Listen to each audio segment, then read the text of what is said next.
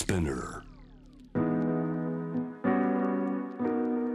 J-Wave ジャムダプラネットグローバーがお送りしております、えー今日のニュースエキスパートは福眼経済塾の取締役塾とエコノミストでグローバルストラテジストエミン・ユルマツさんですエミンさんよろしくお願いしますよろしくお願いします。えー、エミンさん年末もちろんお忙しいと思うんですが、さらに忙しくなりそうなニュースが、ね飛び込んできました日本銀行の大きな政策変更です、えーお仕事されてて周りの反応大きいニュースですか大きいニュースですね。まあどっちかっていうと今までまあこの先進国の中央銀行の中で唯一緩和を続けていた日本最後にですね最後の砦だったんですけれども。もうそれもおもう引き締めに舵を切ったっていうのは結構大きいニュースなんですよこれは。まあこのあの皆さんが結構馴染みないんでそもそも引き締めっていうのは何なのか緩和っていうのは何なのかっていうのは分かりにくいんだと思いますね。ええであのまあ、簡単に言うとあの緩和っていうのはあの人がお金を借りやすくするっていうことですね。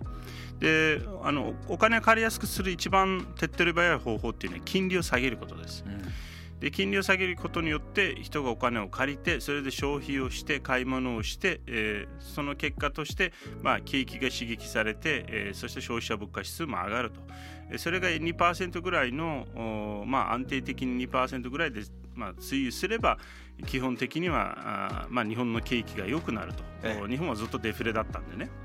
ただこれがですね、はい。えーずっとやってるんだけど日本人がなかなか借りなかったんですよお金をね。うん。うん、あのどっちかというと貯蓄するんです。はい。うん、でなのでずっとそのこの緩和政策に関してはそのまあいろいろ批判があって私もすごい批判してたんですけれどもあのまあ思ったほどの効果はね効果はゼロではないんだけれども、ええ。でその効果ってどこに出てるかっていうとどっちかというとですね資産価格に出るんですよ。資産価格。はい。つまり例えば不動産です、うんうんうん、あの皆さんもうすうす気づいてると思うんですけれども不動産の価格が上がってます。上がってますね。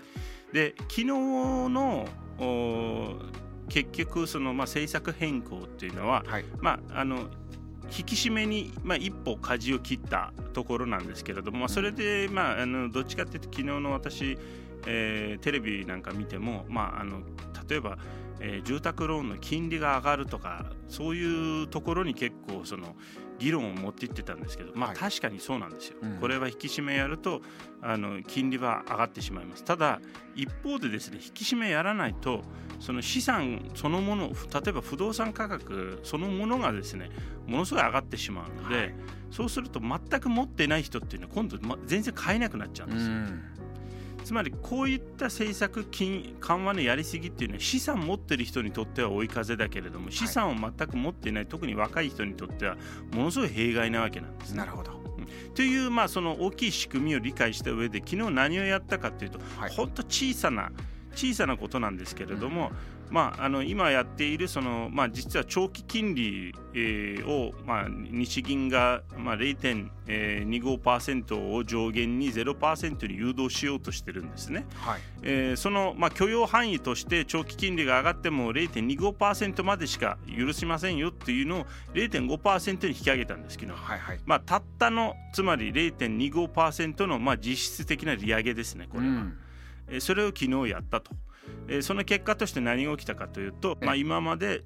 あの緩和にコミットすると言ってた日本が引き締めに舵を切ったということでうん。円が高騰してしまったんですね。うん。で相場が混乱してパニックになっちゃって。で、まあ、別に引き締めはもっと早くやるべきだったし私は判断自体は批判してないんですけれども、はい。このタイミングでやる必要あるのかっていうこのあということでしょう？2週間10日しかないですよね。今年はそうですね。そう。ん。で営業日でいうと多分、まあ、今日もう終わってるんであと7営業日ですよ。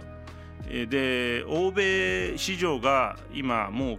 今週末クリスマスで来週年末で出来高が薄いんでこれボラティリティがものすごく増えるんです。つまり乱高下がねうん。こういうことをしてしまうと。はい。でこれが一つの問題タイミング。もう一つの問題っていうのはこれあのいつもそうなんですけれどもこれ日銀というのは市場と対話しないんですよあんまり。市場と対話をしない。どういうことでしょうか？あのつまりですねあの驚かすの大好きです。こういう突然出してくるんですこういうものを。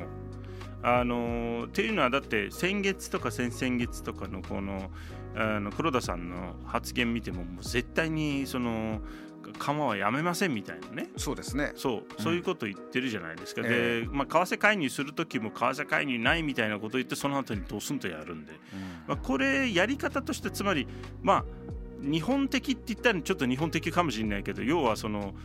あのサイレントにやってインパクトを増やすっていうね奇襲攻撃みたいなもんではあるんですが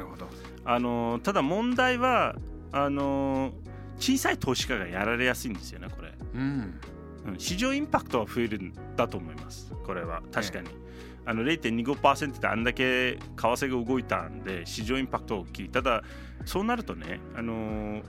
だってこの前まで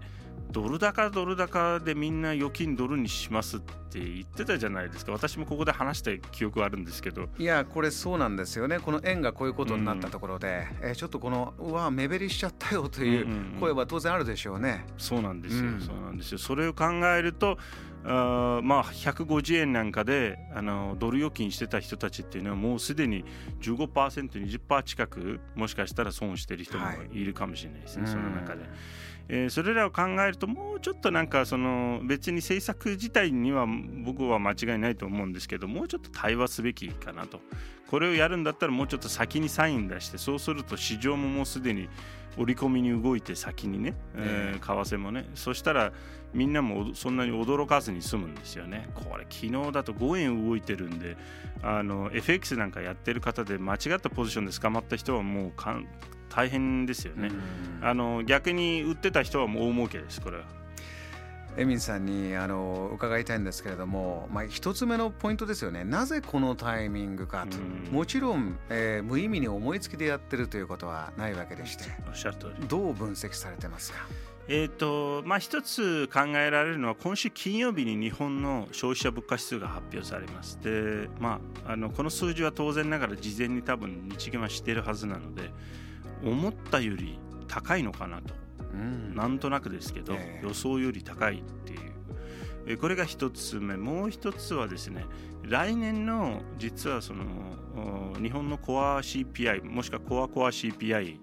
て言われている消費者物価指数インフレっていうのは2%ぐらいで、まあ、これ生鮮食品とエネルギー取り除いたものですね、はい。えー、これが2%ぐらいに落ち着くという見方がもう強まっていてそうなると黒田さんとしてはもうミッションコンプリートだと。ミッションコンプリートで自分が辞める前に緩和の出口も見せたところで多分、えー、ある意味快、えーまあ、く辞めたいっていう最後の狙いもあったかもしれません、うん、ただ全般的には私はちょっとタイミングはこの7年末にやらなくてもよかったのかなっていう。でしかもですね先週、はいこれあの FRB が利上げしてます、はい、アメリカですね。ええ、で ECB が、U、いいわゆる EU ですね、これ利上げしてます、ええ、0.5%ずつ、うん、そしてあの A 中銀、BOA ですね、BOE、で BOE も利上げしてます。はい、これトトリプルパンチだったんですよ、先週は。で、今週、日銀も来たんで、もうクワドルプルパンチですね、これは。というふうになると、これ、年末、もしくはその年明けから、あの日本円だけじゃなくて、他のリスク資産株式とか、うん、相当荒れてくる可能性ありますね。あの来年1年間2023年は、えーまあ、景気が上向くというのは考えづらいんだというのは、えー、以前おっしゃってましたけれどもこの動きから世界経済に、えー、与える影響そこからまた日本に返ってくる影響どんなふうにご覧になります？かまあ、一つはですねあの私が今今年ずっと言ってたことがその、まあ、日銀は結構世界経済の、まあ、最後の流動性供給元になっていると。であの今週の日経平均日,、えー、と日経新聞のニュースでも実は日本というのは巨大な投資銀行化していてそれでその、まあ、海外に相当今あの投資をしているので日本マネーがですね。えーでその儲けっていうのは日本の GDP の1割に達してると。1割外で儲けてるんですよ日本が投資で。